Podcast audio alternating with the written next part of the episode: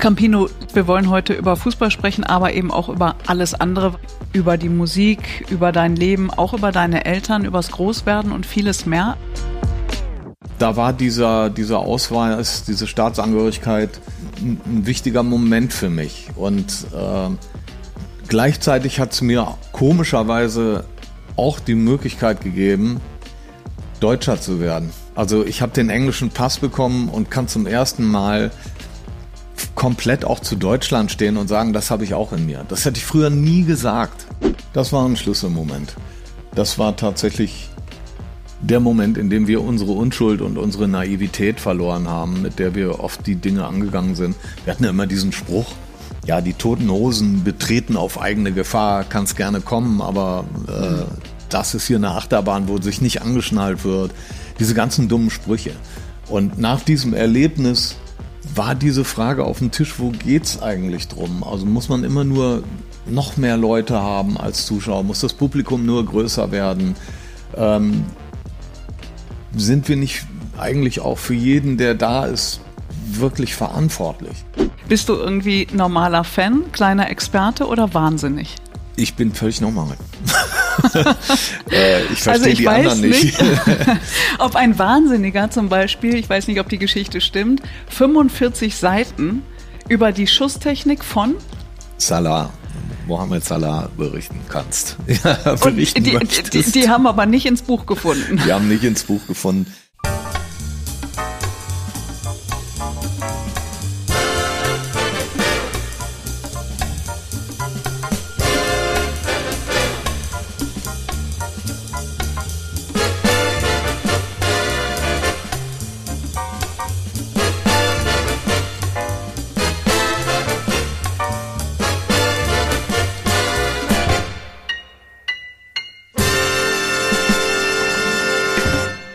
Campino, Liverpool hat in der Premier League die Tabellenführung übernommen. In der zweiten Liga geht es der Fortuna im Moment auch ganz gut. Also mal jenseits von allen anderen Themen. Fußballtechnisch müsste dir doch gerade das Herz sozusagen aufblühen oder wenn man es umgangssprachlich sagt, die Sonne aus dem Schein.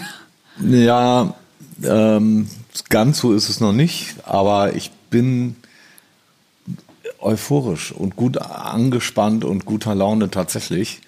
Äh, auch in beiden Fällen. Ähm, bei der Fortuna hat man nicht gedacht, dass die so schnell ähm, eine Wendung hinkriegen von einem eher missratenen Saisonstart. Und in Liverpool ist es natürlich toll, dass die Mannschaft äh, bis in die Weihnachtszeit hinein ganz vorne mit dabei ist.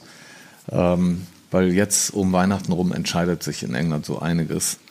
Und äh, dann geht es danach um den Home Run. Aber äh, diese Position jetzt ist gut. Und mit der Hoffnung, dass vielleicht noch ein paar Leute, die verletzt sind, äh, bald zurückkehren, die wirklich noch auch ein Spiel drehen können und so, Thiago und so weiter. Ähm, ja, lebt sich's gerade ganz gut, muss ich sagen. Aber wie gesagt, Sonne aus dem aus dem Arsch, das ist, das ist dann eher, wenn wirklich was erreicht ist. Also dazu, äh, da lasse ich mir noch Platz für, für solche Launen. Und dass das natürlich funktionieren kann, hat äh, Jürgen Klopp ja bewiesen. Champions League gewonnen, äh, Meister geworden nach 30 Jahren des Wartens. Seit dem elften Lebensjahr Fan von Liverpool. Wie ist es überhaupt dazu gekommen? Ich kann mich daran erinnern, dass ich äh, bei meinen Cousins in London war und die hatten in ihren Zimmern immer kistenweise diese Shoot-Magazine. Das ist sowas wie der englische Kicker. Nur viel farbenprächtiger damals noch mit, mit tollen Mannschaftsfotos und äh, Reportagen. Und da ist mir so der Liverpool FC das erste Mal richtig aufgefallen und äh, die beiden äh, Cousins haben mir erlaubt, äh, Artikel auszuschneiden und die mit nach Deutschland zu nehmen. Und ähm, das hat mich irgendwie angesprochen. Ich fand aber auch andere Clubs noch ganz gut, einfach vom Klang her, ohne irgendeinen Bezug dazu zu haben. Blackpool hörte sich so gut an, so wie so ein Edgar Wallace-Film oder sowas. Ja. Crystal Palace fand ich gut. Aber sowas wie Borussia Dortmund, Borussia Mönchengladbach, FC Schalke 04 war, nee, kam also nicht aus, in Frage? Aus dem ganz einfachen Grund, weil es deutsche Vereine waren. Also als erstes war ich äh, ganz klar England gepolt. Das war noch vor durch Liverpool. Ja, durch die Mama, durch, durch, durch die Ferien da. Die Großmutter lebte da. Und alles, was gut war, kam irgendwie aus England. Deshalb äh, hatte ich gar keinen Bezug äh, zu deutschen Fußballvereinen mhm. oder so. Überhaupt nicht. Ähm, das einzige, die einzige Situation, in der ich Sport, deutscher Sportfan war, war die Düsseldorfer EG. Und über die Düsseldorfer EG, das muss ich zugeben, war ich auch Fan der deutschen Eishockey-Nationalmannschaft, genauso wie es sonst von England wäre. Das ist das einzige Beispiel, verrückterweise. Vor allen Dingen immer, wenn es dann gegen die Haie ging, da war Natürlich, wahrscheinlich, da brannte volle, die Hütte. Ja, alles, also total, also äh, totales Mitfiebern. Ich habe singen gelernt bei der Düsseldorfer EG. an der Bremenstraße. Und äh, da bin ich mit meinen Klassenkameraden hin und das war Anfang der 70er Jahre, das war ja noch die Zeit, als der das Merchandise nicht wirklich gab. Also die DEG war da schon fortgeschritten mit einem rot-gelben Schal, den man kaufen konnte. Aber äh, wenn man Pullover, Mütze und sowas hatte, das musste einem schon äh, ähm, die Mutter zu Hause häkeln oder die Schwester oder sonst was. Bei mir war es die Schwester, die das alles gemacht hat. Ich hatte dieses komplette Outfit, Pullover, Mütze, Schal und war natürlich damit schon einer der, der elitäreren. Und äh, also da beim Eishockey habe ich komplette Gefühle gehabt, also emotional wie, wie vergleichsweise auch für Liverpool. Und wenn die Düssel äh, deutsche Nationalmannschaft gespielt hat beim, äh, bei einer WM, die wurde zu Hause, also bei den Freges geguckt, da saß mein Vater vor, meine, meine Brüder. Also im Eishockey waren wir eine Eintracht tatsächlich, ansonsten nicht. Darauf kommen wir auf jeden Fall später auch noch zu sprechen. Ja. Spannend. Äh, thematisierst du auch in deinem Buch ähm, der Umgang mit der Familie und was du so im Laufe der Jahre und Jahrzehnte, vor allen Dingen nachdem sie gestorben sind, dann auch nochmal ähm, gelernt hast, weil du gerade von Gefühlen gesprochen hast.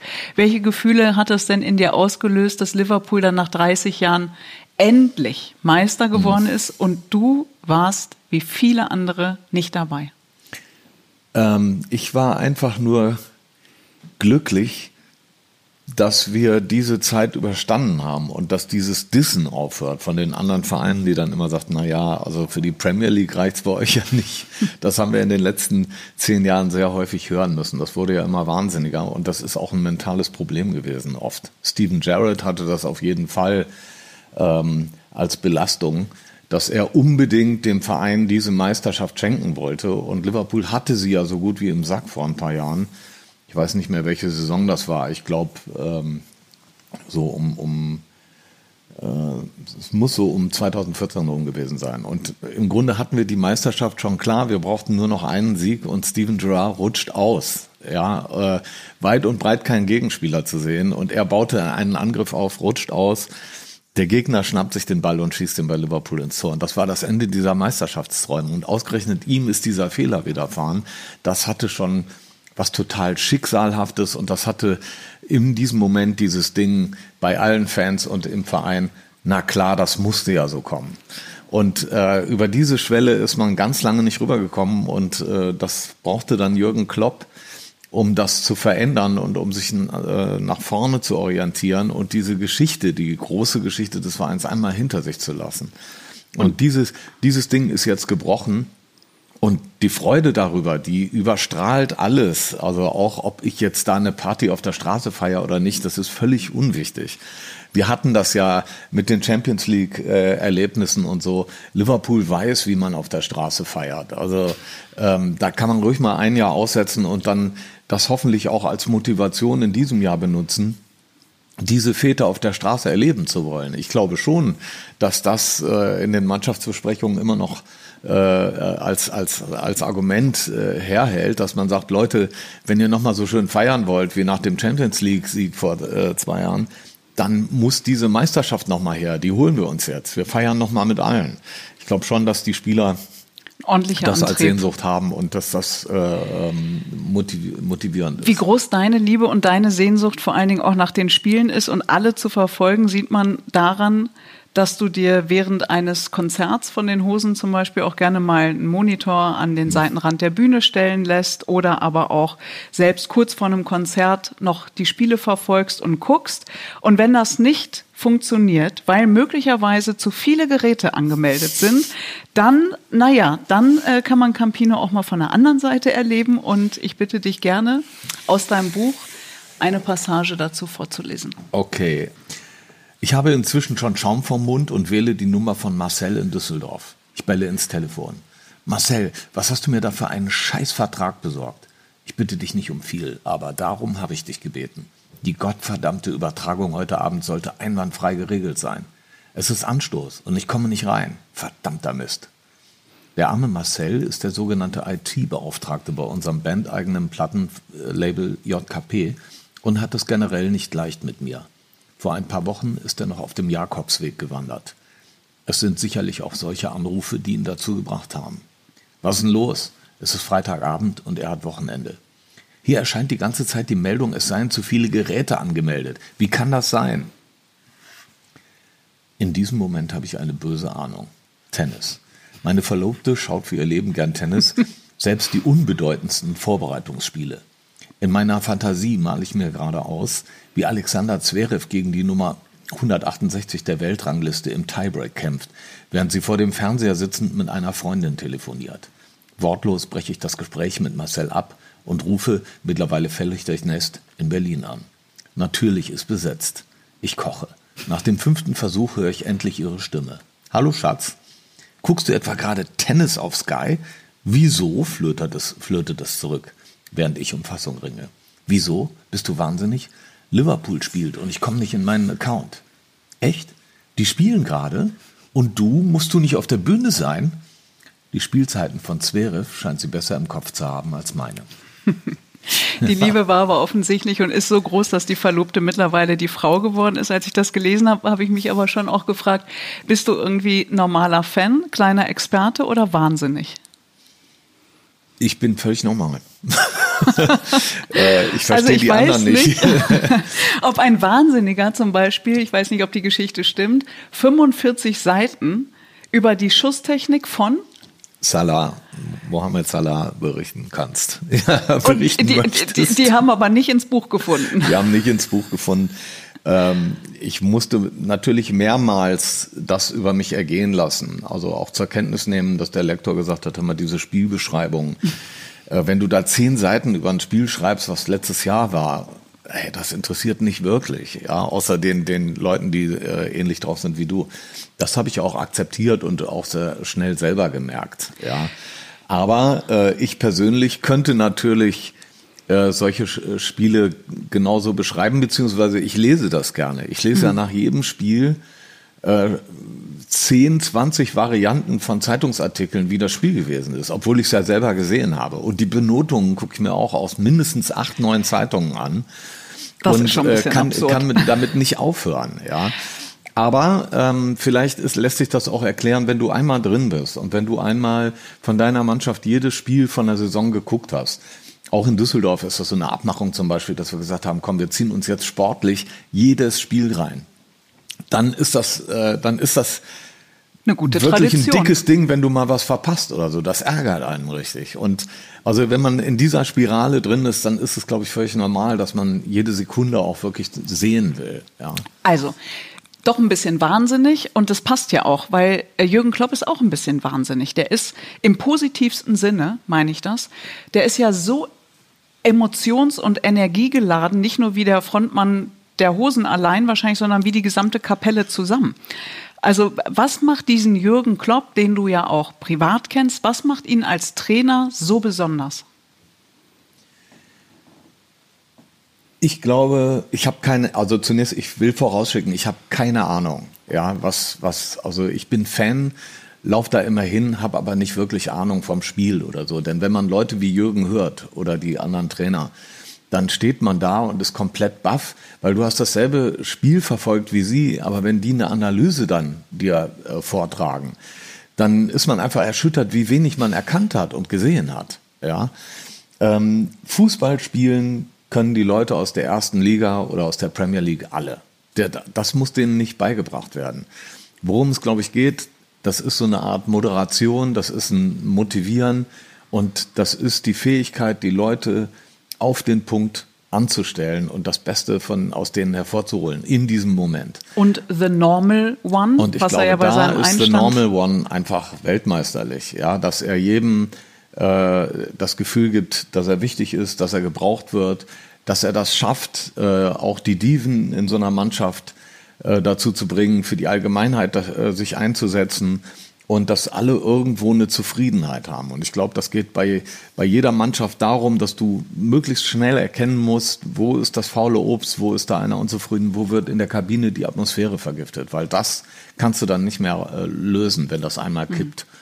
Und ich schätze, dass, dass Jürgen genau da unheimlich gut ist und für ihn selber, um das selber abrufen zu können, diese Fähigkeit, muss er ja als erstes auch um seine persönliche mentale Frische äh, bemüht sein. Und da ist er eben auch totaler Champion, ähm, auszusteigen aus dem Film. Das heißt, wenn der auf dem Platz ist und beim Spiel und im Stadion, dann ist er 110-prozentig dabei.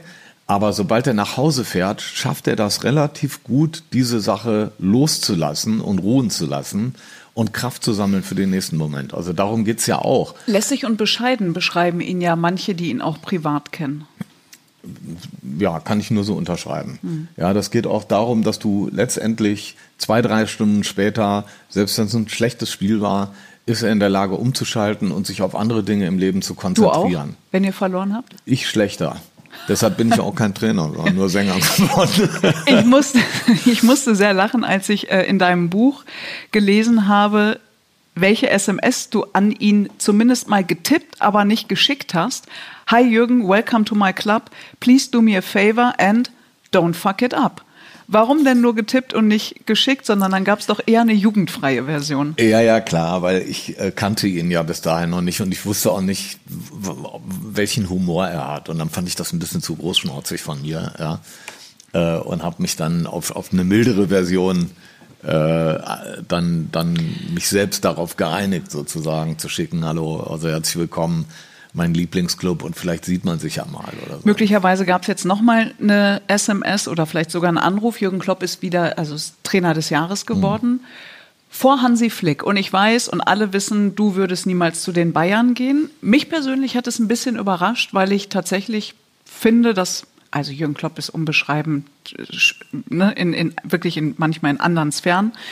Aber dass Hansi Flick es irgendwie auch verdient hätte. Ja, ich glaube, also welcher Trainer aus der Top 10 hm. hätte es nicht verdient oder andere Trainer, von denen wir gar nichts wahrnehmen, weil die einen Verein gerade von der vierten in die zweite Liga geführt haben, Stimmt. mit einem Personal, was äh, unterirdisch ist. Ja, das sind ja auch große Leistungen. Ich glaube, ähm, äh, und hoffe, dass den Trainern das nicht allzu viel bedeutet. Das sind so äh, nette Nebensächlichkeiten, die nimmt man zur Kenntnis. Wie eine goldene Schallplatte? Äh, wie eine goldene Schallplatte. Man macht nicht Musik wegen der goldenen Schallplatte oder wegen eines Preises oder wegen eines Echos. Also das ist äh, mhm. wirklich Nebengeklimper. Nett, nice to have, aber wirklich nicht important. Ja? Und insofern äh, wird auch der Flick darüber hinwegkommen. Ich glaube, äh, was das für mich gerade zeigt, denn schließlich ist diese Wahl ja von Publikum, von Fachleuten, von mhm. Trainern gemacht worden, was es einfach heißt. Es geht hier nicht uh, um die Auswahl meiner Meinung nach einer Person, sondern es, es, ähm, es unterstreicht nochmal die, die Wahrnehmung der Premier League. Die Premier League wird weltweit, ist einfach die Liga der Ligen und äh, darauf wird unheimlich geachtet. Und in der Bundesliga äh, wirst du Meister von einem Club, der sieben Jahre vorher auch immer Meister geworden ist. Da fragt man sich dann schon, ja, wo ist denn jetzt das Besondere?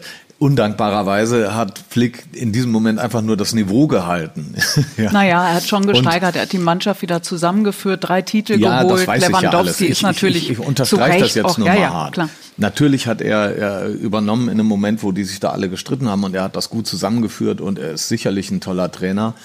Aber äh, in der Wahrnehmung ist das eben als, als deutscher Verein, wenn Bayern den, den Pokal holt und die Meisterschaft, ist das noch kein Ausrufezeichen. Das Ausrufezeichen war die Champions League. Was die Erwartung, die erfüllt wurde. Ja, also äh, natürlich war es äh, dieser Champions League-Sieg, der aber leider aufgrund der Umstände auch so ein bisschen im Verhältnis zu anderen Jahren so ein bisschen mhm. mehr untergegangen ist. Ja. Ähm, es ist trotzdem, äh, schmälert das ja in keiner Weise die Leistung von Flick und so weiter. Und ähm, was soll man einfach dazu sagen? Es ist unglücklich für ihn gelaufen, aber ich glaube, so von, von dem, was er erreicht hat und so, wird ihn das äh, keine Träne kosten. Ich habe es gerade schon gesagt, ihr seid auch befreundet. Du hast ja sogar ähm, das Spiel, als sie dann Meister geworden sind, auch bei der Familie von Klopp, soweit ich weiß, auf Sylt verbracht. Ähm, private Fragen, finde ich, sind immer schwierig. Ich stelle sie trotzdem. Du hast ja jede Freiheit, sie zu beantworten, wie du möchtest, weil zur Freundschaft gehört ja auch, dass man sich vertraut und dass man über gewisse Dinge eben genau nicht in der Öffentlichkeit mhm. spricht. Aber was macht eure Freundschaft aus? Also wie ist er privat? Wie, wo tickt ihr gleich? Also zunächst mal sind, sehe ich uns immer auch als eine große Clique. Äh, Jürgen ist ja nicht alleine nach England gefahren. Also erstmal ähm, ist er sehr, sehr eng mit seiner Frau Ulla und den Söhnen, Dennis und Mark. Das ist eine Gang und außerdem auch noch äh, Pete Krawitz, Co-Trainer mhm. und so weiter. Und äh, die haben sich damals also als Clique in dieses Abenteuer geworfen. In das Abenteuer England. Schon, ne? Und äh, genau, sind, die sind so eine, so eine Bubble eigentlich auch. Also sind, sind in einem Boot und ähm, ich bin letztendlich mit der ganzen Clique befreundet und sehe Jürgen auch gar nicht so viel, weil äh, vor den Spielen ist er total fokussiert auf die Spiele und immer danach äh, in den Stunden, wenn es darum geht, so ein bisschen runterzukommen und so, da sehen wir uns dann oder wenn Ferien sind und äh, Fußball wirklich nicht auf der, Mappe, äh, auf, der, auf, der, auf der Mappe steht sozusagen. Und dann spielt ihr wirklich Stadt, Land, Fluss? Äh, tatsächlich, ja, und zwar äh, mit ungeheurer Freude. Da gibt's äh, äh, die dusseligsten Spiele, ja. Sieben ist auch so eins. Ja, kenne ich. Und ähm, bist du, bist, wer, wer ist denn, also wenn meine Schwester das hört, würde die sich totlachen. Ich bin ein wahnsinnig schlechter Verlierer. Ich habe früher als Kind auch regelmäßig also die Bretter vom Tisch gefegt und so. Wer ist denn bei euch der schlechtere Verlierer? Ich glaube, bei den Spielen, da wird nur gelacht. Also das, das ist einfach nur, äh, da sind dann auch schon ein paar Biere getrunken worden und ein paar Weine und dann geht das los, ja. Und ansonsten ähm, haben wir tatsächlich äh, äh, äh, mal eine längere äh, Tennisphase gehabt, wo wir, wo ähm, alle gespielt haben, ob jemand was konnte oder nicht. Und, und Jürgens Vater ist ja früher, glaube ich, Tennistrainer mhm. gewesen, der kann das also auch verdammt gut und hat mit einer Engelsgeduld die, die Bälle so, so gespielt, dass man überhaupt mitmachen konnte und so. Also ähm, das ist dann einfach eine ganz normale Clique von Freunden, die irgendwas macht. Also man hat einfach, man muss einfach damit umgehen, dass der sich äh, dass es wirklich wenig Spaß macht, mit dem in ein Restaurant zu gehen oder in eine Bar oder sonst wohin, weil er sehr viel von Leuten natürlich angesprochen wird. Ja. Wie, das ist ja was, was ihr auch teilt, so eine Art Bekanntheitsgrad. Also ich meine, das ist so ein in Anführungsstrichen Schicksal, was bekannte Menschen, prominente Menschen, wie auch immer, ähm, über sich ergehen lassen müssen. Manche genießen es, manche nicht. Aber eben dieses, ihr beiden entspannt auf dem Bier, das geht weder in Liverpool noch in Düsseldorf. Ja, natürlich. Also in Düsseldorf geht's nicht, aber äh, ich kann das nicht vergleichen mit dem, äh, mit dem Ausmaß, dass äh, Jürgen das ertra äh, zu ertragen hat, einfach aufgrund seiner Position. Bei ihm ist das ja weltweit so. Mhm. Ja, du kannst mit dem irgendwo äh, äh, in Asien sein oder so und die Leute würden ihn sofort, würden sofort also äh, vor einen Pfahl laufen, weil sie ihm hinterher gucken oder so. Äh, das habe ich also nicht. Ich muss ja nur nach Venlo fahren, von Düsseldorf aus eine halbe Stunde und schon kann ich da unerkannt in jeden Coffeeshop gehen, der da auffahrt oder so. Das interessiert da weniger. Und also das ist, da kann, also ist bei mir deutlich runtergekochter das Ganze. Ja, ähm, aber äh, man nimmt das so hin. Ich glaube, das war für ihn auch, warum sollten die sich vorher damit auseinandersetzen? Das also war für sie sicherlich auch eine Neuerung äh, in England, ähm, dass das nochmal drei, vier Stufen über dem liegt, was er als in Dortmund er erlebt hat, auch von der Popularität. Und lustigerweise erinnere ich mich, als äh, äh, die den äh, so in den in den Anfangsmonaten hatten wir darüber geredet, äh, auch was das so bedeutet vom Stellenwert, also Liverpool-Trainer zu sein. Und ich, äh, da gab es Leute, die haben gesagt, na ja, vielleicht geht er ja dann einmal zum FC Bayern und haben das wie eine Steigerung gesehen. Mhm. Und ich habe immer gesagt, nee Leute, ihr versteht das nicht. Äh, du kannst von Liverpool, wenn du von Liverpool aus zu den Bayern gehst, dann gehst du nicht die Karriereleiter hoch. Und das war, als Liverpool auf Platz fünf oder sechs war und nicht, äh, nicht Premier League-Sieger. Aber es ist halt so, dass du, dass man sich das sehr schwer vorstellen kann. Das muss man vielleicht mal in Afrika gesehen haben oder in Asien. dass, dass das die Premier League mittlerweile eine weltweite Marke ist. Und von da aus geht das nicht mehr bergauf. Da kannst du höchstens noch Madrid und Barcelona nehmen. Liebe äh, ZuhörerInnen, wenn Sie jetzt hier gerade so Grummelgeräusche und Gequieke hören, dann äh, ist das Wilma, mein Hund, die hier unter uns liegt und äh, gerade träumt. Und wo wir bei Träumen sind, der ein oder andere in Deutschland, Fußballfan, träumt natürlich davon, dass Jürgen Klopp irgendwann Nationaltrainer wird. Das Schweigen im Walde. Also nein, ich kann mir die, solche Träume, ja, kann ich nachvollziehen, dass die Menschen das träumen. Würdest du aber nicht so unterstützen wollen? Ich äh, unterstütze alles, was, ähm, was Jürgen sich wünscht und, und, und die Familie. Erstens macht er nichts alleine, sondern stimmt sich immer wahnsinnig äh, intensiv ab hm. mit der Familie. Und wenn die Familie das entscheidet, dann ähm, hat diese Entscheidung meine vollste Unterstützung. Also und logischerweise bin ich dann auch wohlwollend, ganz egal welchen äh, welchen Weg er da einschlagen wird. Das ist mittlerweile abgekoppelt von dieser Liverpool-Sache und das ist wirklich süß, wie die Familie immer auf mich einredet. Ähm, dass das ja nichts ändert, wenn der nicht mehr, äh, wenn die nicht mehr in Liverpool sind, dass ich ja dann trotzdem noch genauso intensiv Liverpool-Fan sein kann. Was ich wieder, äh, ich habe da mittlerweile ein Problem mit, weil es emotional gerade so festgeknüpft ist, dass das für mich äh, auch eine, eine große Veränderung sein würde in meiner Wahrnehmung, weil ich will natürlich auch, dass die Clubs in Liverpool vermisst werden, wenn sie da mal gehen. Ja, ähm, Aber so es kommt ja immer darauf an, wie man dann geht, wie man das einleitet. Also, und ich glaube, ein Trainer, der gehen will, den muss man auch ziehen lassen, egal wie lange die Verträge noch da sind oder so. Natürlich das ist das gilt so, ja nicht nur im Fußball. Ja, klar. Und ich will das jetzt an diesem Punkt, ich will das auch gar nicht äh, mir, mir vorstellen oder ausmalen. Das wird dann immer noch Zeit genug sein, wenn mhm. es soweit ist. Jetzt genieße ich erstmal die Konstellation, wie sie ist und freue mich am allermeisten darüber, dass sich die Klops in Liverpool so wohlfühlen und dass sie England so annehmen als, als tolles Abenteuer. Und äh, das macht mich wirklich froh. Weil wir gerade äh, darüber, oder ich habe es kurz mal angetitscht, das ist eben auch ein Preis, den man zahlt, wenn man in der Öffentlichkeit steht, dass man erkannt wird und eben nicht überall seine Ruhe hat. Einen viel höheren Preis, muss man sagen, haben gerade äh, viele andere Menschen bezahlt, im Zusammenhang mit Corona. Also es sind Menschen verstorben, manche haben ihre wirtschaftliche Existenz verloren und ähm, vieles, vieles mehr. Wie bist du durch diese Zeit, durch diese Krise gekommen? Ich habe persönlich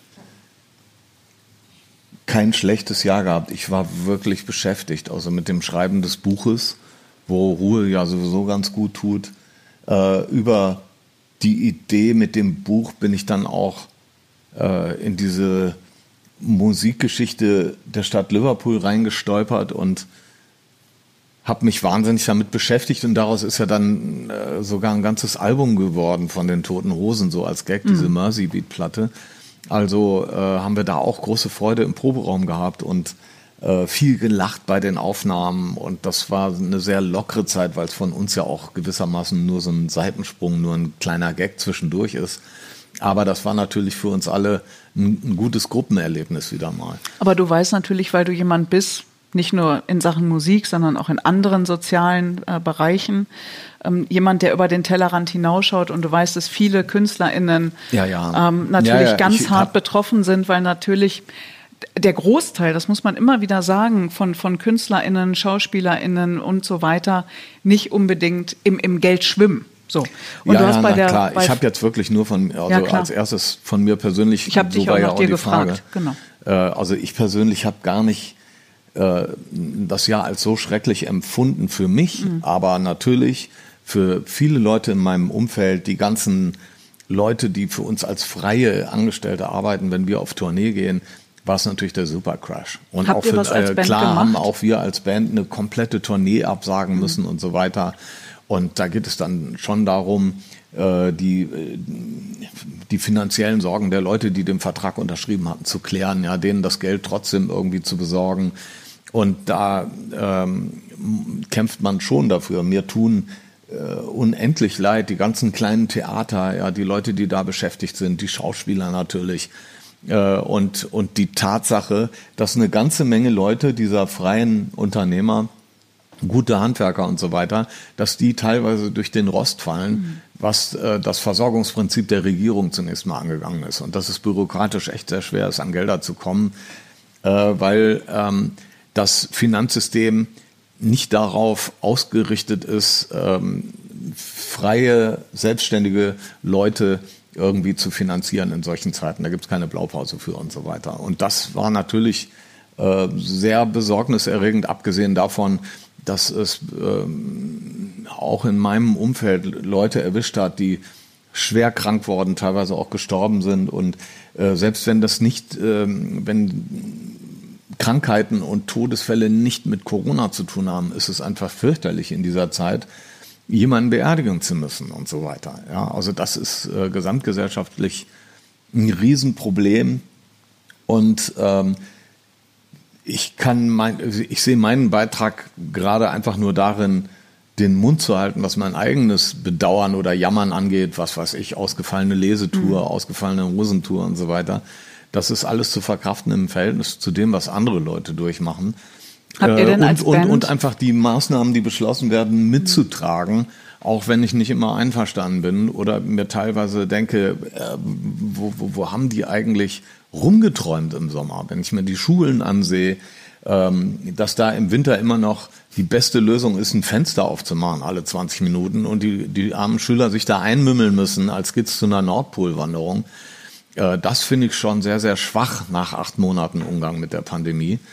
Äh, aber andererseits tue ich mich auch schwer, äh, da laut zu werden, weil ähm, Besserwisser gibt's auch äh, immer Hunderttausende in so einer Situation und ähm, wir durchleben da alle etwas von, zu dem es keine Erfahrung gibt eigentlich. Also die wenigsten Leute da das, das schon mal so erlebt mhm. haben. Aber zwischen, zwischen Zweifel haben und Maßnahmen hinterfragen und einer absoluten Ignoranz dieser Pandemie gegenüber, gegenüber Menschen, die vulnerabel sind und so weiter, da, da liegen ja Welten Natürlich. dazwischen. Ne? Also das finde ich, deswegen darf man ruhig auch Kritik äußern und äh, die ist ja an, an, an der einen oder anderen Stelle auf jeden Fall berechtigt. Darf, auch da hilft der Blick äußern, aber über den. Aber ich will, will, hm. will nur ein Beispiel nennen. Ich glaube, ähm, es, es verlangt der Respekt, dass man seinem Gegenüber zugesteht, mit dieser Krise so umzugehen, wie er meint. Also wenn du jemanden hast, ich hab viel, treffe viele Leute, von denen ich meine, die sind aber jetzt in der Kategorie oberängstlich. Ja, die wollen sich ständig testen lassen, haben aber niemanden getroffen und ähm, und nehmen unter Umständen diese Tests äh, irgendwelchen Leuten mit, die sie wirklich gerade bräuchten oder so. Ja, also solche Dinge gibt's ja auch, aber trotzdem muss man diese Ängste ernst nehmen und darf sich nicht darüber lustig machen. Und dann hast du solche Flachpfeifen, die das äh, offensichtlich komplett zu ignorieren scheinen. Und auch da musst du äh, in dem Moment, wo das noch legal ist, muss einfach äh, muss man auch teilweise äh, schlucken bei dem, was sie sagen dazu, weil es eben ihre Meinung ist. Und im Grunde kannst du ja erst einschreiten in dem Moment, wo sie offensiv äh, die die angesagten Regeln verletzen. Ja, ansonsten musst du jemanden, äh, musst du das kannst du argumentativ gegenstehen und so, aber ansonsten musst du leider äh, auch jemanden mit einer bescheuerten Meinung erstmal so stehen lassen. Hat immer alles Grenzen, sobald es dann geschichtsrevisionistisch wird ähm, oder wirklich an die Gesundheit des Gegenübers ja. irgendwie geht, dann finde ich, sind so Grenzen ja, ja, definitiv erreicht. Hast du dir denn schon Gedanken zum Impfen gemacht? Würdest du dich impfen lassen, wenn du dann irgendwann dran wärst? Ja, ich würde mich in, impfen lassen, wenn ich dran wäre. Genau so kann man sagen bin jetzt niemand, der äh, unbedingt ruft, hier ich aber als erstes oder so. Ich denke, da gibt es auch ganz andere Leute, die da eine Priorität haben. Aber ansonsten äh, denke ich, ist das die einzige Maßnahme, die uns gerade eine Hoffnung gibt und so. Und ähm, da wäre ich der Letzte, der sich, mhm. der sich da irgendwo gegenstellt. Ja, die Hoffnung vor allen Dingen, äh, sein Gegenüber und sich selbst zu schützen. Hoffen wir, dass das alles äh, gut geht und dass es dann auch genug Menschen gibt, äh, die dem Vertrauen. Apropos Vertrauen, in deinem Buch ähm, Hope Street geht es nicht nur über, um Fußball oder deine Liebe zur Musik, sondern auch um deine Eltern und ums Großwerden. Wie sehr haben dich deine englische Mutter und dein deutscher Vater geprägt? Das ist für mich gar nicht leicht zu erklären, weil ähm, ich die Anteile gar nicht richtig bestimmen kann. Also was von mir eigentlich mehr der Vater ist und was die Mutter Äh, in jedem Fall gab es aber Dinge, die sich überschnitten haben, glaube ich. Also es ist eine Erziehungsfrage, ob man sich zu gewissen Themen einsetzt oder ob man eine Courage hat und dann sagt bis hierher und nicht weiter und ob man äh, ob man sozusagen sich duckt, wenn es unangenehm wird oder ob man in die Küche geht, um die Sache selber zu regeln. Also äh, da denke ich, da habe ich eine ganze Menge so vom, von beiden abgekriegt. Mhm. Ähm, die Art und Weise zu argumentieren und heftig zu werden und auch impulsiv zu sein, das denke ich, habe ich, äh, hab ich eher von meinem Vater. Und äh, so eine Art äh, Toleranz auch mal alle fünf Grade sein zu lassen und so, das ist dann, äh, ist dann von der Mutter, glaube ich. Äh, du bist ja das fünfte von sechs Kindern. Unter welchen oder ja sogar das sechste von sieben, wenn du so ja, willst. Ja, stimmt. Also ja. eins ist ja gestorben. Ja. Also so was meine Mutter Sorry, angeht, die hatte dann auch noch eine Fehlgeburt. Die war achtmal komplett mhm. schwanger. Und das ist schon sehr sportlich, würde ich sagen. Also da war, als ich kam. Aber ist das nicht toll, so eine Familienbande jetzt zu haben? Ja, aber da gibt es natürlich auch Unterschiede. Was, was meine Familie angeht, sind wir, glaube ich, ganz gut miteinander. Wir sind gut im Kontakt und äh, wenn es mal richtig eng wird und es um Leben und Tod geht, dann rufen wir uns gegenseitig an und stehen auch da und unterstützen uns. Ja, Familie gibt es halt auch nur einmal. Also das ist, äh, man hat, man muss nicht zu jedem ähm, Bruder oder zu jeder Schwester den engsten Draht haben, aber ich weiß, wovon ich da rede. Also meine Schwester und ich telefonieren wirklich fast jeden Tag. Wir sind äh, so irre eng und das ist so toll und so ein schönes Gefühl, ähm, weil einem dann doch das ein oder andere auch in der Vergangenheit natürlich verbindet und weil die dich so nehmen, wie du bist und du wirst nicht beurteilt und verurteilt und so. Das ist eben was Besonderes. Und ja, auch aber, Freunde äh, können Familie aber werden. ich glaube trotzdem, alle, die so äh, bilanzieren wie du und ich, die können sich glücklich schätzen.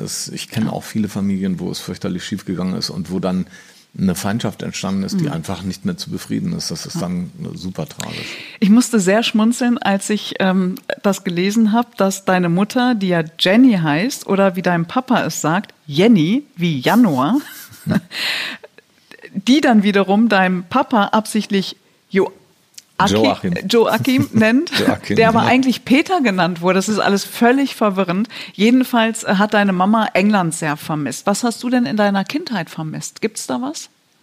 Äh, in meiner Kindheit meinst du landesmäßig? Sogar, oder? Nee, so grundsätzlich. Gab es irgendwas oder äh, in, unter welchen Verhältnissen seid ihr groß geworden? Ich, also man kennt es ja nicht anders. Also ich war glücklich und ich würde sagen, das war schon alles in allem eine lustige Zeit und meine Eltern äh, haben auch niemanden bevorzugt oder so. Das war für mich voll okay, wobei ich gelte als der Lieblingssohn meines Vaters.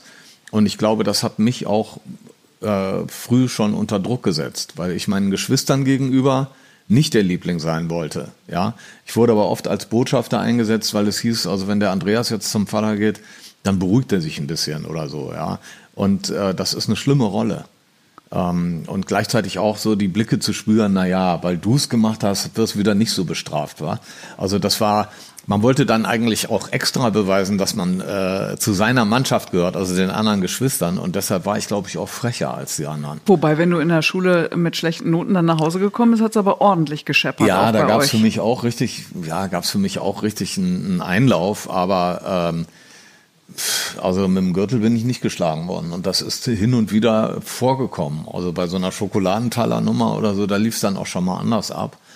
Ähm, ich war teilweise auch Nutznießer der Situation, dass meine Eltern so ein bisschen abgekämpft waren. Als ich dann als, als Nummer fünf oder sechs dann aufgelaufen bin, da hatten die die Kraft nicht mehr und die Erfahrung, dass am Ende des Tages so ein Sitzenbleiben auch nicht so schlimm ist. Ja. Und äh, also von daher äh, denke ich, das war alles in Ordnung. Aber ich gebe zu, wenn ich an mein frühes Leben denke, Schule war für mich die totale Belastung. Das hat erst in der Oberstufe angefangen, dass ich da eine gute Zeit habe und mir einen Spaß draus mhm. gemacht habe. Und diese, dieser Moment zwischen viertem Schuljahr und der achten, neunten Klasse, das war eine irre Belastung. Ich war schlecht in der Schule. Ich habe nachmittags stundenlang am Schreibtisch gehangen, ohne irgendwas zu machen oder um, ohne da groß weiterzukommen. Und das hat den ganzen Vibe in der Familie so runtergerissen. So, das war irgendwie ähm, nicht gut gelöst. Das war, ich war richtig unglücklich in dieser Zeit und mein fröhliches Leben ging eigentlich erst los, nachdem ich die Schule verlassen hatte, muss man so sagen. Du hast im Grunde dann, man kann sagen, zwei Nationalitäten in deinem Herz ähm, und jetzt ja auch beide Pässe. War das wichtig für dich in, in, im Hinblick auf Identität oder wieso? Ja, das war wichtig für mich.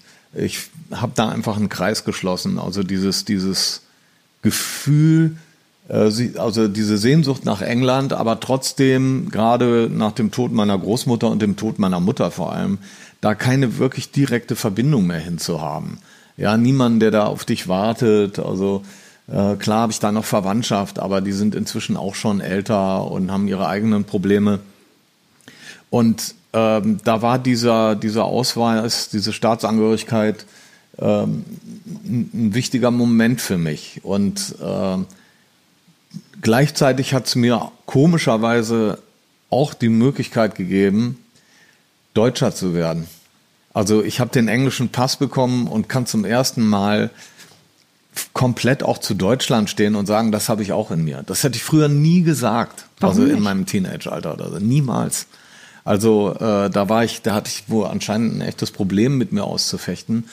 Und ich glaube, mein Blick auf beide Länder hat sich erst durch meine Lebenserfahrung geändert, durch mein Reisen in andere Länder, auch mit den toten Hosen unterwegs zu sein. Aber was war dein Problem mit Deutschland? Also hat es was mit deiner politischen Orientierung zu tun? Du bist natürlich eher, ich würde mal sagen, links.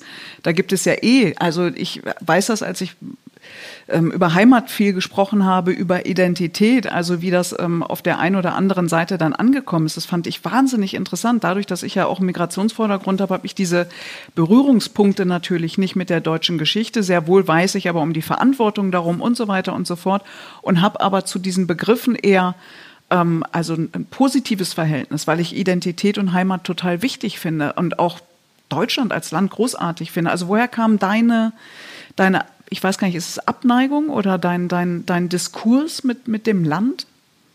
Abneigung ist vielleicht nicht, mhm. ist nicht richtig so, aber äh, teilweise in England fast so eine Art Schämen.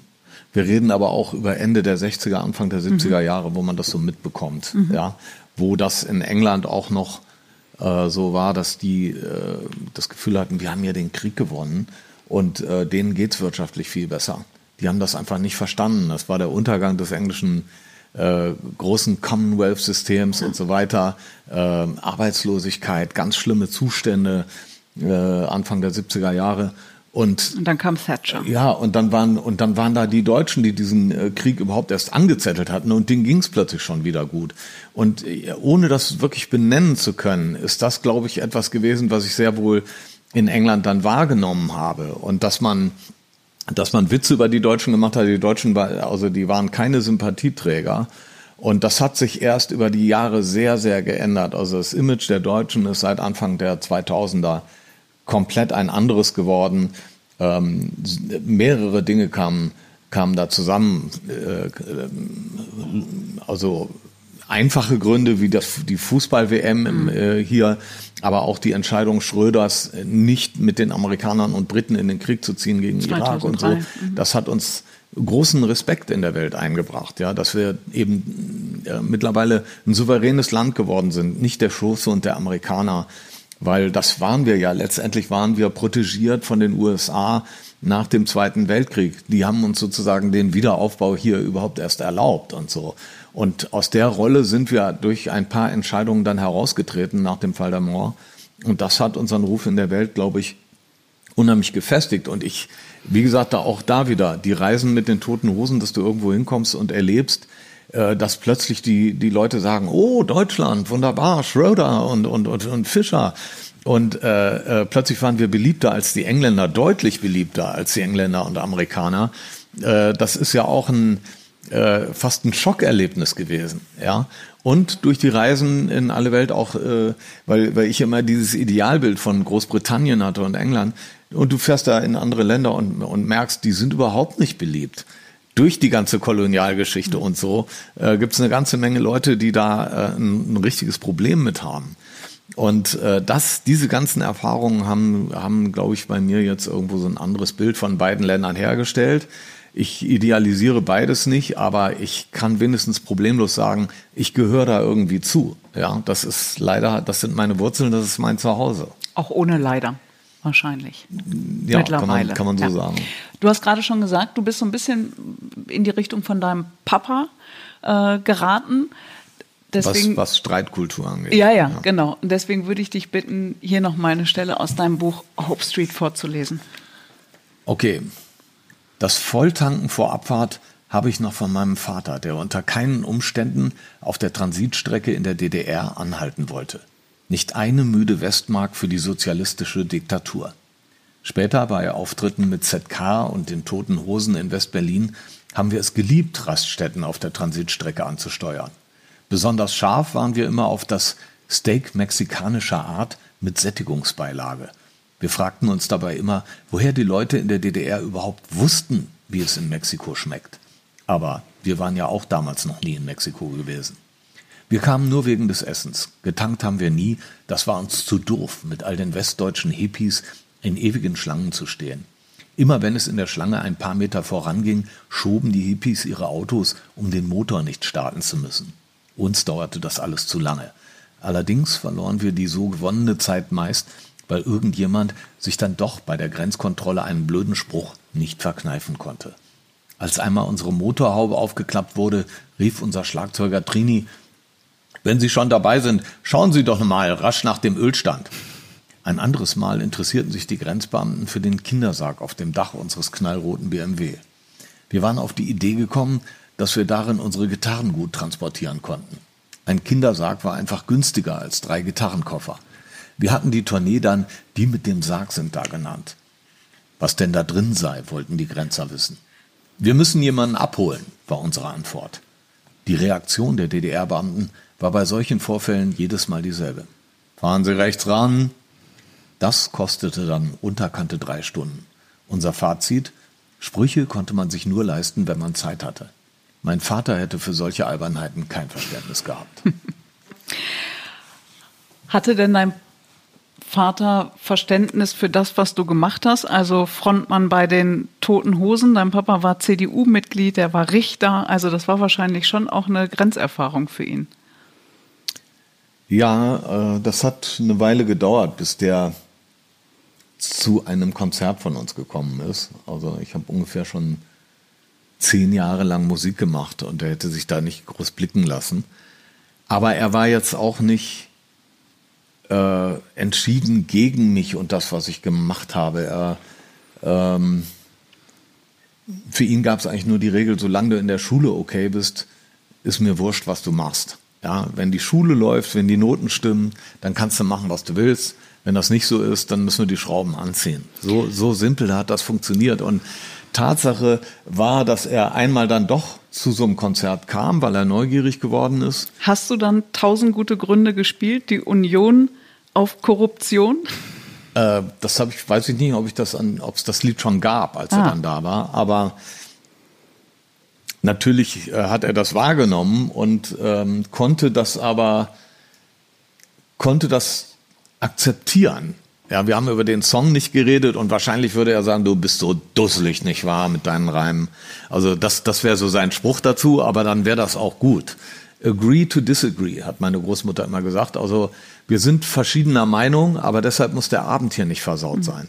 Das ist was, was man in England ähm, eigentlich sehr häufig erlebt. Gerade in dieser Brexit-Frage, äh, wenn ich bei Freunden äh, mal auf, auf, zusammen bin an, bei einem gemeinsamen Essen oder so, dann gibt es durchaus verschiedene Meinungen an dem Tisch, die auch scharf sind.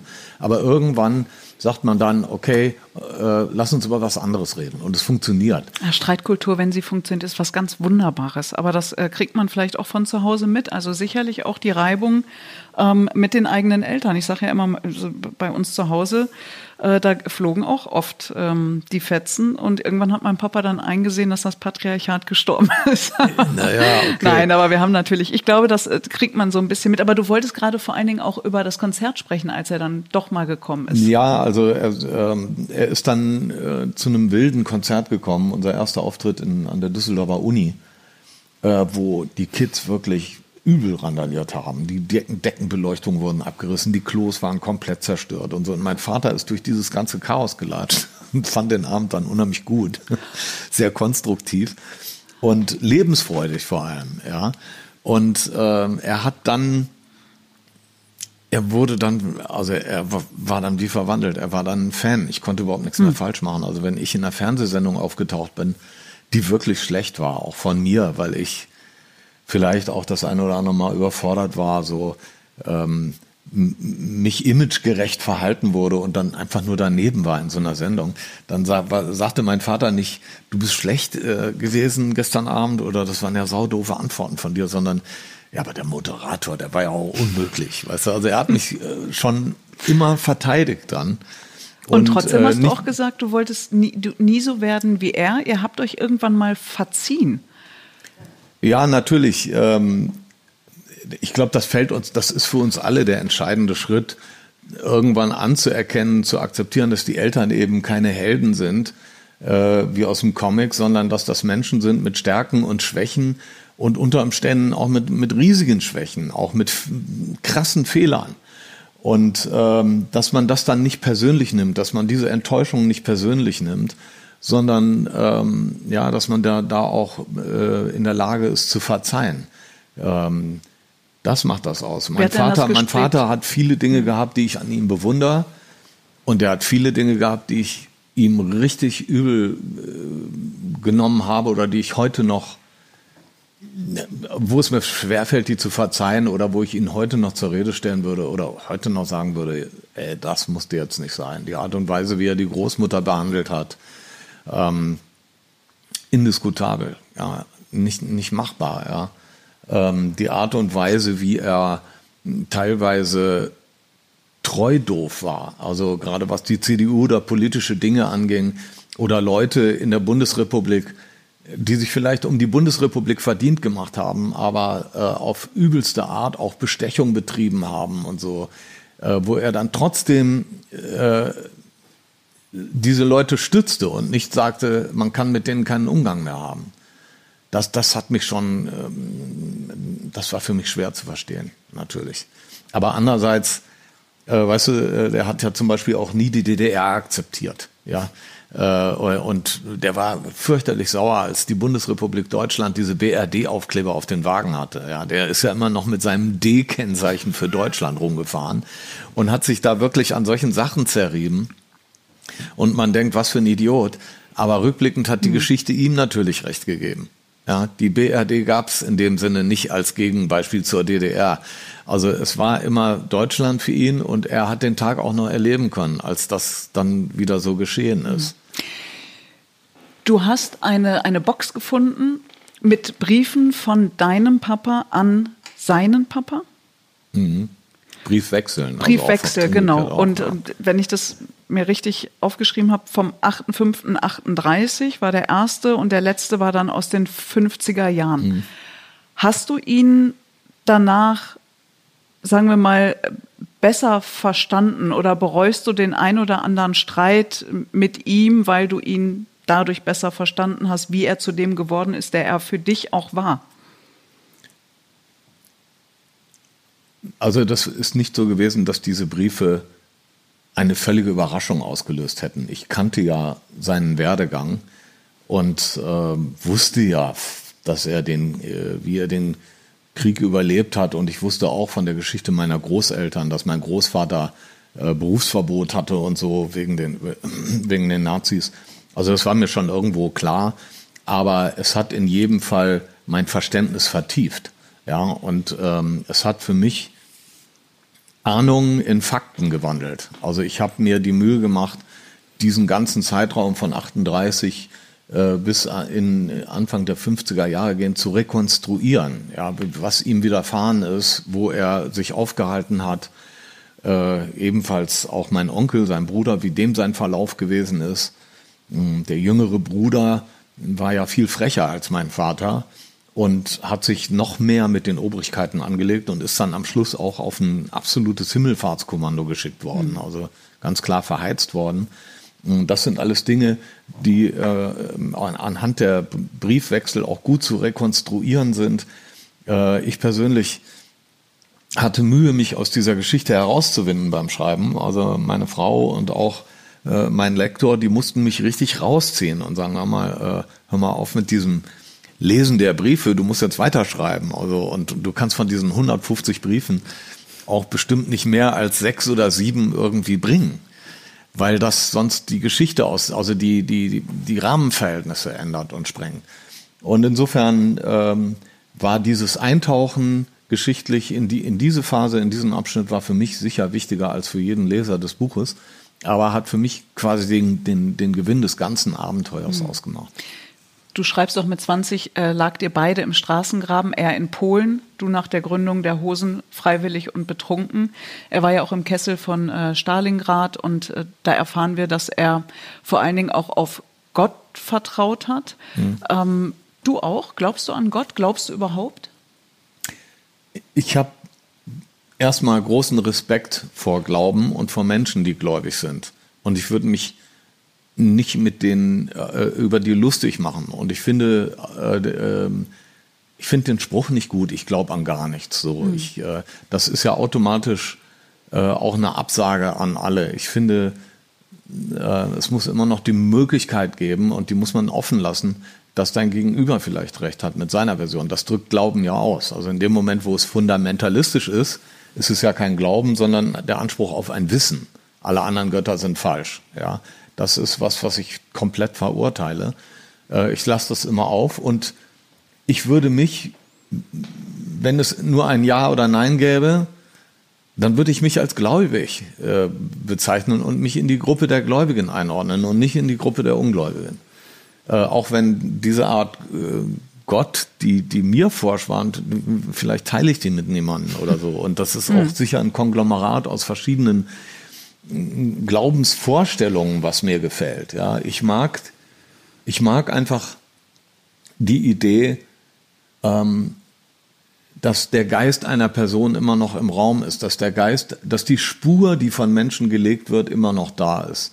Ja, dass äh, die Philosophie von Leuten weiter vertreten wird und man das wie eine Fackel weiterreicht und dadurch auch dieses Leben des Menschen eine, eine, eine Spur noch hinterlässt und also äh, insofern noch da ist. Ich, ich mag die Vorstellung, ähm, das, meine Eltern kriegen das in irgendeiner Form noch mit, wenn ich mal mhm. was Gutes gemacht habe. Wenn, wenn ich was weniger Gutes gemacht habe, dann finde ich das okay, wenn sie es nicht erfahren. Aber also irgendwie finde ich die Vorstellung schön, dass wir mit unserem Tod äh, zwar unsere körperlichen Hüllen äh, ähm, abgeben, aber dass wir einen neuen Raum betreten irgendwie.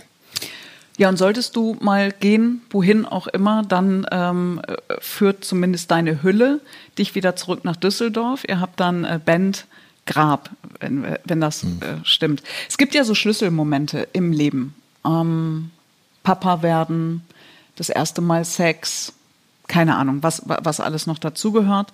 Ähm, heiraten, du hast geheiratet, herzlichen Glückwunsch. Danke. Ähm, und ich kann mir vorstellen, dass es zwei Momente gibt, äh, die auch für dich nochmal dich ins Denken gebracht haben oder vielleicht auch veranlasst haben, das eine oder andere zu ändern. Das eine war sicherlich dein Hörsturz vor ein oder zwei Jahren. Vor ein paar Jahren, ja. Ja, mm. ja es war nicht der erste. Äh, und äh, ähm, das ist auch nicht nicht so einschneiden wie alles, nee. was du vorher genannt hast. Also den Hörsturz gleichzusetzen okay. mit meinem ersten Sexerlebnis ist eine Katastrophe und, und auch spricht äh, für dein erstes äh, Mal. Auf ja, jeden war Fall jetzt auch. nicht so grandios, aber eben doch eine neue Erfahrung und der Hörsturz. Ja, das sind Alarmschellen. Mhm. Ja, ähm, unser Körper hat einen Sicherungskasten und die Sicherungen fliegen dann raus, wenn man von selber nicht auf sich achtet. Äh, das ist bei jedem, liegt das mal anders. Ein, mhm. ähm, der eine kriegt einen Hörsturz, der andere eine Magenschleimhautentzündung oder sonst was. Äh, das sind sicher, das sind Einschnitte, aber die, ich erlaube denen jetzt nicht so zu sagen, das war jetzt so eine massive Schelle, da denke ich immer dran, das war traumatisch. Also das war es absolut Dann nicht. anderes Erlebnis, daran werden sich wahrscheinlich alle Hosenfans erinnern und äh, ihr insbesondere auch als Band, euer tausendstes ja. Konzert ähm, im Düsseldorfer Rheinstadion, im Grunde euer Wohnzimmer und eine 16-jährige äh, stirbt im Gedränge, man weiß, glaube ich, immer noch nicht Kreislaufversagen oder erdrückt, ja, 300 Verletzte. Ja, mm, ja, ist erdrückt worden. Erdrückt. Und ähm, was hat sich für dich, für euch nachhaltig tatsächlich verändert? Das war ein Schlüsselmoment. Das war tatsächlich der Moment, in dem wir unsere Unschuld und unsere Naivität verloren haben, mit der wir oft die Dinge angegangen sind. Wir hatten ja immer diesen Spruch, ja, die toten Hosen betreten auf eigene Gefahr, kann es gerne kommen, aber äh, mhm. das ist hier eine Achterbahn, wo sich nicht angeschnallt wird. Diese ganzen dummen Sprüche. Und nach diesem Erlebnis äh, war diese Frage auf dem Tisch, wo geht's eigentlich drum? Also muss man immer nur noch mehr Leute haben als Zuschauer? Muss das Publikum nur größer werden? Ähm, sind wir nicht eigentlich auch für jeden, der da ist, wirklich verantwortlich? Wir hatten die Verantwortung sowieso schon übernommen. Und wir haben, weiß Gott, an diesem Tag äh, dreimal so viel Security gehabt wie irgendeine andere Veranstaltung, die je vorher da stattgefunden hatte und so weiter. Also das war nicht so, dass wir erst in diesem Moment in die Verantwortung gegangen wären, aber es hat das so unterstrichen, so, so hart. Ja, und vor allen Dingen, also diese Sachen, man springt ins Publikum, äh, Stage Diving und so weiter. Ähm, ich weiß nicht, wie ich damit umgehen würde, nochmal also in das Publikum zu springen und es würde eine Person jetzt zu Tode kommen. Wenn man mir dann die Frage stellen würde, hör mal, äh, das hast du doch alles schon mal erlebt, wie, wie, wie dreist kannst du denn sein und wie dumm, das nochmal so herauszufordern? Äh, ich glaube, diese Frage würde mich zerbrechen. Mhm. Und äh, das war für uns sehr, sehr schwer, nach diesem Konzert zu lernen, dass es da manchmal im Publikum dermaßen rabiat zugeht, dass du da nicht sozusagen eine Schwäche hast, die, die dir, äh, die dir nicht zugestanden wird. Ich kann heute noch eine der, der Zeitung, Zeitungskritiken nennen, die mich am tiefsten getroffen hat in meinem Leben. Das war nach diesem Vorfall auf unserer, nach, nach ein, zwei Jahren sind wir dann wieder in Deutschland auf Tournee gegangen. Wir haben erst in Australien wieder angefangen zu spielen, große Live-Konzerte weil da die Leute nicht wirklich so wussten, was, was es mit diesem tausendsten Konzert auf sich hatte. Mhm. Dann haben wir wieder in Deutschland und Europa gespielt und ich hatte das in mir drin, immer bei den Konzerten zu sagen, Leute, passt auf euch auf, hebt euch gegenseitig auf, äh, äh, wenn ihr seht, dass ihr so hinfallt oder dass euer Nachbar ein Problem hat. Und in der Zeitung stand, die Toten Hosen, das ist ein Kindergarten geworden. So wie liebe Onkels weisen sie darauf hin, dass man sich gegenseitig hochzuheben hätte. Wie ätzend langweilig ist das denn so ungefähr? Ja, also und sozusagen kastriert hat, äh, in, in, so von wegen, das soll Rock'n'Roll sein, das soll Punkrock sein. Äh, das ist ja lächerlich. Mhm. Und ähm, du musst also verstehen, dass du da, da wird dir nicht verziehen. Du musst also so eine Toughness dir beibehalten und wenn du die nicht kriegst, dann ist für dich kein Platz mehr. Äh, das ist genauso, wie man sagt, äh, du wirst vom Pferd runtergeschmissen, setzt dich aufs nächste drauf, du musst sofort wieder anfangen, sonst packst du es nicht mehr, sonst kannst du diese eigenen Sorgen und Ängste nicht wieder wegschieben. Also das war eigentlich so das Problem, dass man trotzdem rausgeht und liefert das, wofür man auch bekannt ist, dass es auch mal rau wird und so. Bei allen Regeln, die du einzuhalten hast, aber dass du da irgendwo ähm, eine gewisse Schwäche nicht an dich ranlässt. Dass, dass, dass dir sozusagen ein, eine gewisse, ein, ein, ein, ein Verantwortungsbewusstsein und ein sich kümmern für andere, dass dir das als Schwäche ausgelegt wird, das war hart zu schlucken.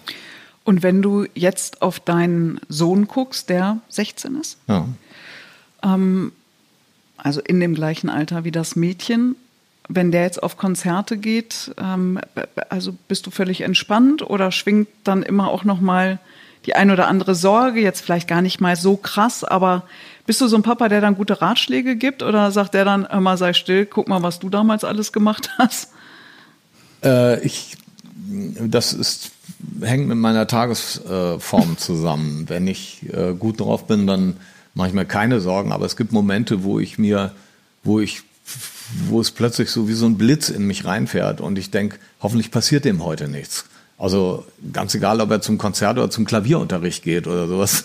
Ich hätte trotzdem Angst, weil ich mhm. denke, ja, manchmal holt uns das so ein, das ganze Leben ist schon so gut gegangen. Äh, hoffentlich passiert ausgerechnet heute nichts oder so. Ja, ich denke dann aber, ähm, ich, ich ziehe mich raus aus, aus, aus solchen Gedankenspiralen, weil es einfach nichts bringt, weil du mit den Problemen umzugehen hast, wenn sie da sind und nicht schon im vorauseilenden Gehorsam oder so. Das ist, das vergiftet nur die Gegenwart und es, es es hilft ja nichts. diese, dieser Gedanke, ich habe es kommen sehen oder so, oder das musste ja jetzt sein, äh, das bringt nichts. Also man, nur weil man eine Warnung ausspricht, heißt das ja nicht, dass die Warnung hilft, sondern man versucht sich selber zu entlasten und, äh, und, nachher zu behaupten, Aber Campino, ich ahnte es. Es ist halt, du bist halt auch ein echter Papa. Warum sollte es dir anders gehen als anderen? Also ich glaube, das ist ganz normal und vieles, vieles mehr ja. haben wir heute auch in diesem Gespräch erfahren. Vielen Dank. Und zum Schluss machen wir natürlich die virtuelle Torwand. Drei unten, drei oben. Ja. Es gibt ich verstehe heute noch nicht, warum ich den nicht reingemacht habe. Ich war mir total ich, sicher, ich semmel den jetzt links oben rein. Und ich habe auch übrigens angefangen bei euch äh, mit, äh, mit links oben, weil ich, weil ich äh, vor vielen Jahren schon mal eingeladen war und ich durfte oben nicht schießen. Und ich hatte unten schon gewonnen. Und, da und wollte gedacht, das jetzt einmal klarstellen und war mir auch total das sicher, dass ich es verwandle. Auflösen. Campino war ja auch schon bei uns im Sportstudio kürzlich zu Gast und hat äh, wirklich wie gewohnt alles auf den Kopf gestellt und hat einfach oben angefangen zu schießen. Das glaube ich in der ganzen Dazu hat Jürgen Geschichte noch gratuliert. Nie. Herausragend. der, der erste, der links ja, oben ja. probiert.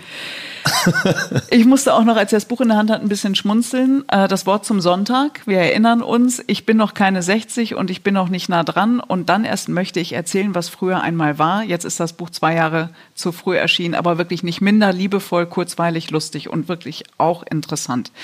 Kommen wir zu unserer kleinen Schnellfragerunde. Ja. Drei unten. Drei oben. Ähm, Liverpool oder Fortuna? Herz und Leidenschaft Liverpool, Vernunft und Familiensinn Fortuna. Sportstudio oder Sportschau? Konzentrier dich. oh Mann, ja, das, das, das bringt dir so eine Frage, haut ihr raus? Also noch bin ich nur ich, aber ja. Da, wo Fortuna oder Liverpool gezeigt wird. Aha. DFB 11 oder The Three Lions? Three Lions. Rammstein oder Ärzte? Weil ich sie länger kenne, die Ärzte. Querdenken oder geradeausdenken? Leider ist das Wort Querdenken so vergiftet worden. Das ist ja ursprünglich gut. Ähm, immer nur geradeaus ist auch nicht der Weg. Ich, ich finde äh, geradeaus denken, aber nur weil der Begriff inzwischen von, hm. besetzt wurde, der Querdenkenbegriff.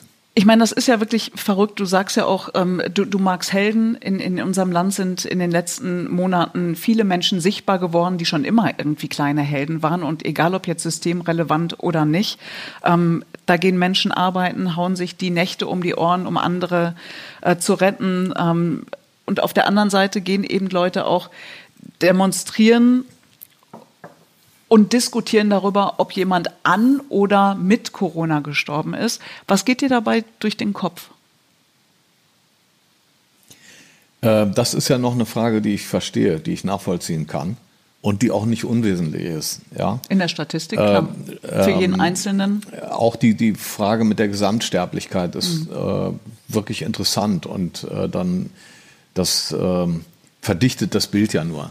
Was ich, äh, also wo ich aussteige, ist einfach der Punkt, wo du siehst, du kannst mit jemandem nicht reden, weil das ist so wirres Zeug und so, äh, also so unerklärbar. Also von wegen äh, eine reiche Elite äh, hat diesen Virus bewusst äh, sozusagen äh, die Gesellschaft diesem Virus ausgesetzt, um daraus zu kapitalisieren und Kinder werden entführt und so weiter. Also diese ganzen Verschwörungstheorien, die sind natürlich äh, unerträglich einfach. Und das weiß ich, dass ich jemand bin, der ab einem gewissen Punkt nicht mehr verhandeln kann. Und Gott sei Dank bin ich nicht in, in, in einer mhm. Richterposition, weil meine Parteilichkeit dann zu sehr rauskommen würde. Ich bewundere die Menschen, die dastehen und äh, sich quasi mit diesem Gedankenurin ständig vollspritzen lassen müssen und das durchhalten, demjenigen nicht wirklich aufs Maul zu hauen. Also